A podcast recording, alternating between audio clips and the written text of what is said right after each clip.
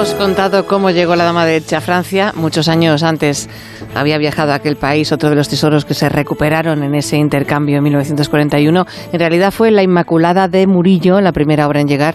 Lo hizo en diciembre de 1940. Y hoy en Historia de con Javier Cancho, la historia de un expolio y una recuperación.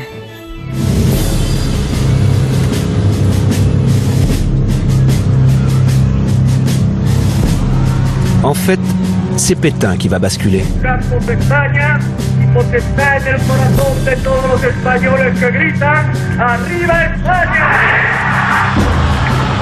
Meses antes de aquel artículo en el diario Pueblo, el 30 de octubre de 1940, el ministro de Educación que Franco tenía entonces, Luis Monreal, presentó en el Pardo un informe.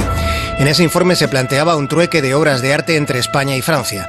Aquel día del año 40, Monreal explicó ante el Consejo de Ministros que Petén en Francia estaba en una situación muy difícil bajo la presión alemana.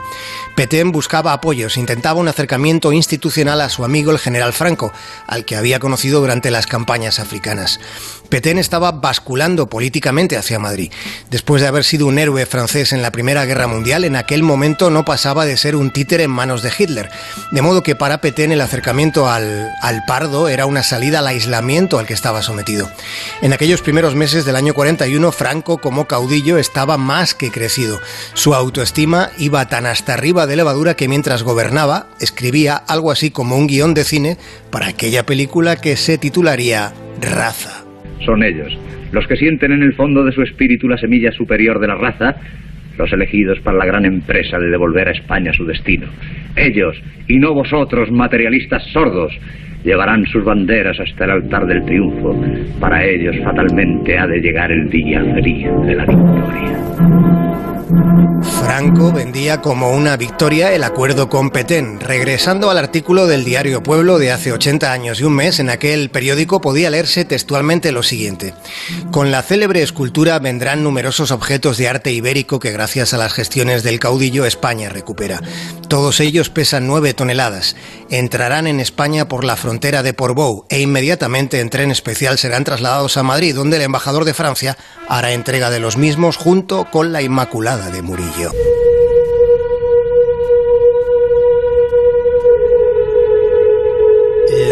Inmaculada de Murillo, la de los Venerables de Sevilla, que fue robada por un mariscal francés durante la Guerra de la Independencia.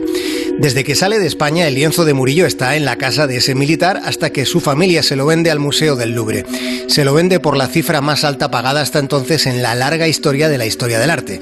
El Louvre abonó 586.000 francos de oro. En el lienzo, Murillo pinta a la Virgen rodeada de ángeles. Se ve a la Virgen en actitud triunfante que fue la actitud que adoptó respecto de ese cuadro el nada virginal Francisco Franco Bahamonde. Franco usó el Murillo con propósito propagandístico. Al día siguiente de su llegada al Prado, no al Pardo, al Prado, se publicaba lo siguiente.